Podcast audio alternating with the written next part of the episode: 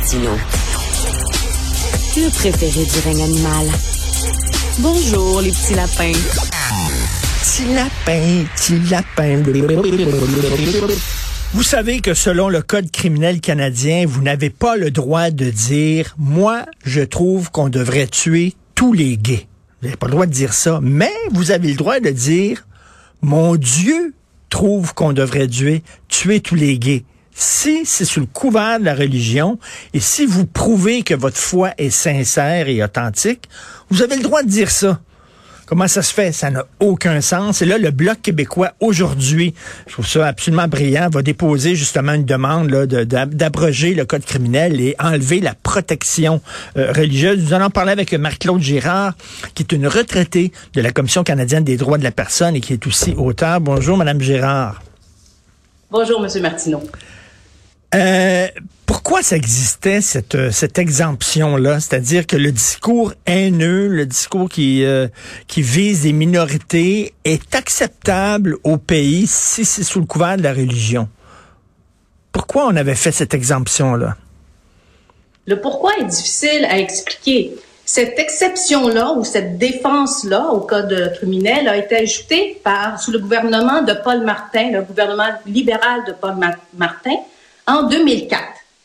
Et ça a jamais, ça a été ajouté dans un, projet de loi omnibus. Alors c'était un petit détail, ça a jamais été discuté ni en période électorale. Alors ça a été une surprise ou un, changement qui a été subtil, caché. C'est problème.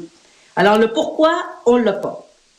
Par contre, c'est pas la première fois que des gens se lèvent pour enlever cette protection-là. Hum. En 2016, en 2017, 2018, il y a euh, une pétition qui a été lancée par David Rand des libres penseurs athées pour demander l'abrogation de cette euh, clause de, l'exception religieuse et euh, qui a accueilli 1500 noms, surtout des Québécois, qui a été déposé à la, à la Chambre des communes.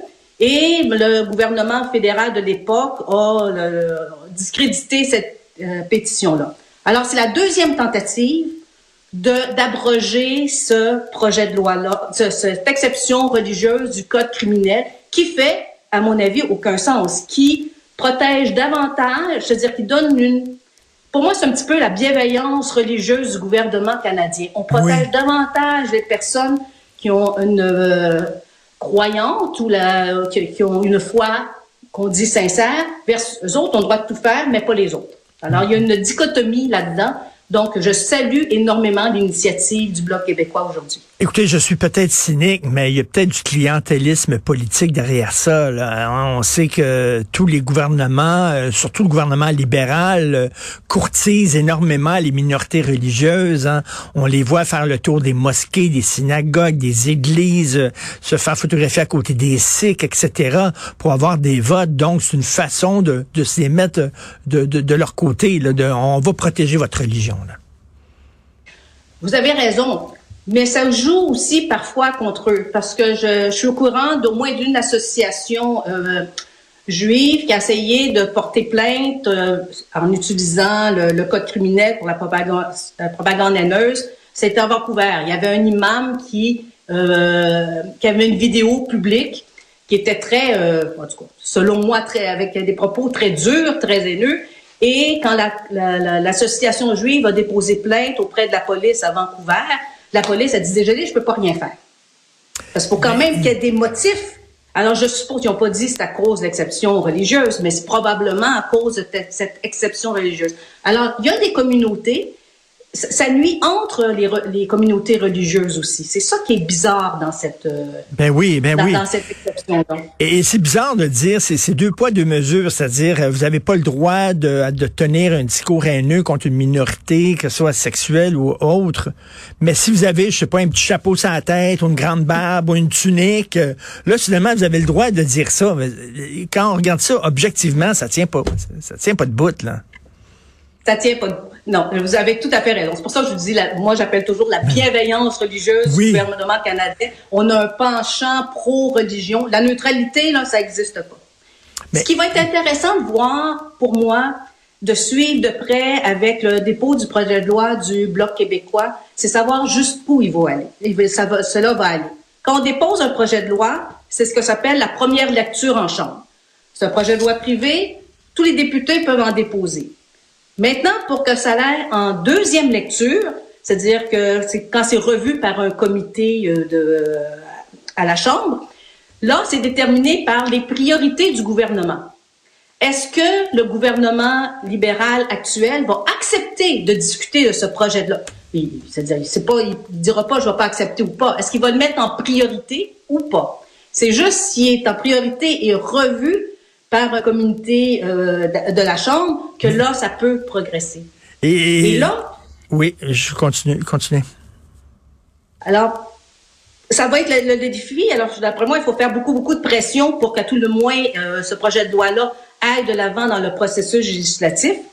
Mais il faut savoir qu'en même temps, le gouvernement libéral euh, s'est engagé à déposer un projet de loi pour contrer la, la propagande haineuse en ligne. Dans aucun des documents de discussion du Parti libéral, il y a été question d'abroger l'exception religieuse.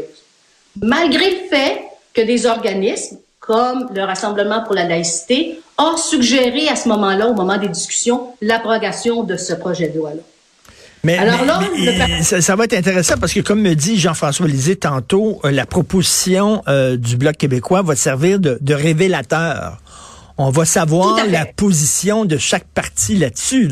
Quel parti va voter pour, quel parti va voter contre. C'est peut-être aussi, ils sont ratoureux, le bloc. Là. En déposant ça, ils savent qu'ils mettent un peu le Parti libéral euh, un peu sur, sur la chaise. Tout à fait. Mais avant de voter, parce que c'est pour, euh, comme je vous dis, l'étape avant de voter pour ou contre, parce que c'est un projet de loi, c'est le, faut que ça soit vu en deuxième lecture. Et c'est là, c'est sous l'ordre de priorité du gouvernement. Alors, on n'aura probablement pas encore, c'est juste après qu'on saura la position du gouvernement. Mais même cette étape-là va être cruciale. Est-ce que le gouvernement va accepter qu'il soit considéré en priorité? Euh, puis, à ce moment-là, on verrait comment les gens euh, fonctionnent. Question philosophique euh, existentielle, tiens, Madame Marc-Claude Girard. Si effectivement, là, mettons, c'est accepté, mettons, c'est voté en deuxième lecture, etc. Et bon, c'est le discours haineux maintenant ne, ne jouisse plus de la protection du discours religieux. Est-ce que ça veut dire que du jour au lendemain, la Bible la Torah et le Coran deviennent des discours haineux, puis il faut les enlever, il faut les retirer des bibliothèques et des librairies? Mais absolument pas. C'est l'article de loi, d'après moi, je, ne suis pas avocate, mais c'est pour la propagande haineuse. C'est le discours public qui, euh, c'est pour les personnes qui s'appuient sur ces, euh, livres-là pour euh, condamner les, les certains groupes, des, comment on appelle ça, des groupes identifiables. Alors, il faut, vraiment que ça, c'est l'expression publique de propos et nous contre un groupe identifiable. C'est pas condamner la, la, la Torah, le, le, Coran ou la Bible. C'est la façon de s'exprimer. Parce que la majorité des croyants font la part des choses puis interprètent les textes religieux dans leur contexte, mais ils l'interprètent dans un contexte plus contemporain. Actuellement, c'est juste les plus, ceux qui en font une lecture rigoriste qui se cachent derrière ça pour faire de la propagande qui pourrait se cacher derrière cette exception-là pour faire de la propagande haineuse. Mais c'est pas les livres saints qui sont bannis. Et c'est pour ça que euh, les, les, les, les, autorités euh, savent pas quoi faire avec le cas d'Adil Sharkawi parce que ben, lorsqu'il le dit, il faut que Allah tue tous les ennemis de Gaza. Euh, c'était pas Joe Blow qui parlait, c'était un prédicateur religieux. Donc, puis on peut présumer qu'il est sincère dans sa foi. Donc, avec la loi actuelle, M. Sharkawi est protégé par le code criminel actuellement. Peut-être. Tout à fait. Et je, je pense, en tout cas. Mais je sais pas non plus, parce que euh, pour le moment, son dossier est à la GRC. Le dossier tente d'agir. Alors, je sais pas sous quelle loi, qu'est-ce qu'il va utiliser pour essayer de l'arrêter parce qu'il pourrait l'accuser en face, face au code criminel. Mais là, c'est sûr que Charkaoui va sortir cette défense-là, donc ça n'irait pas nulle part. Ou euh, il va utiliser une loi antiterroriste. Ça, aussi, c'est intéressant à, suivre. Ce qui est intéressant, c'est pour ça que le, timing du bloc est excellent d'avoir utilisé ça, parce que tout le monde qui a entendu les propos de l'imam Charkaoui et euh, s'entend pour dire que c'est Ben oui. pas un discours acceptable dans Ben une société euh, démocratique et où on se veut neutre euh, religieusement. Ça c'est vraiment la propagande haineuse selon plusieurs.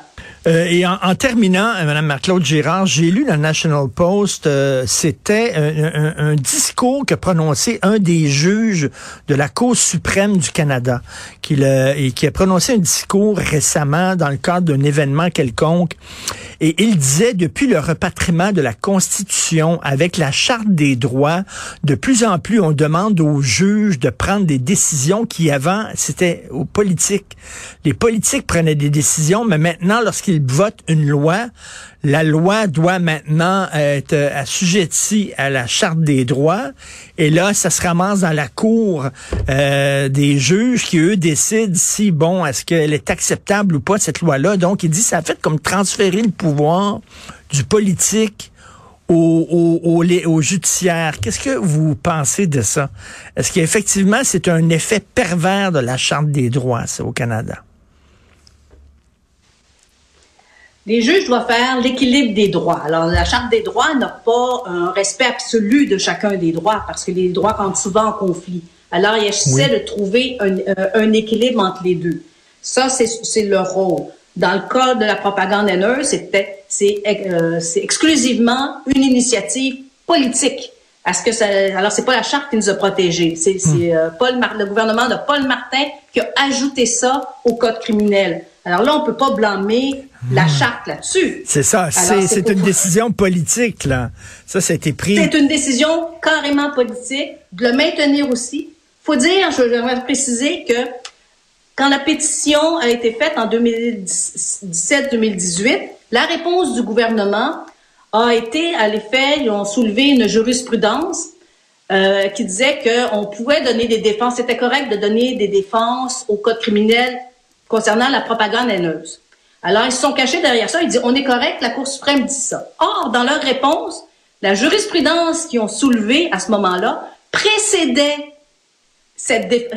l'exception religieuse. Alors, elle ne portait pas sur, dire, euh, sur le fait de dire que, mais compte tenu de ta foi, de ton interprétation de ton livre saint, tu as le droit de dire ce que tu veux. C'est pas ça qu'elle... Mais c'est, là-dessus que le gouvernement s'est caché. Alors, c'était une, une fausse réponse pour appuyer une décision politique. Très intéressant et j'ai bien hâte de voir justement euh, les autres partis, euh, comment ils vont réagir face à la po- proposition du Bloc québécois. Marc-Claude Girard, merci beaucoup, retraité de la Commission canadienne des droits de la personne et aussi auteur. Merci beaucoup, Madame Girard. Bonne journée. Au plaisir. Au revoir. Au revoir.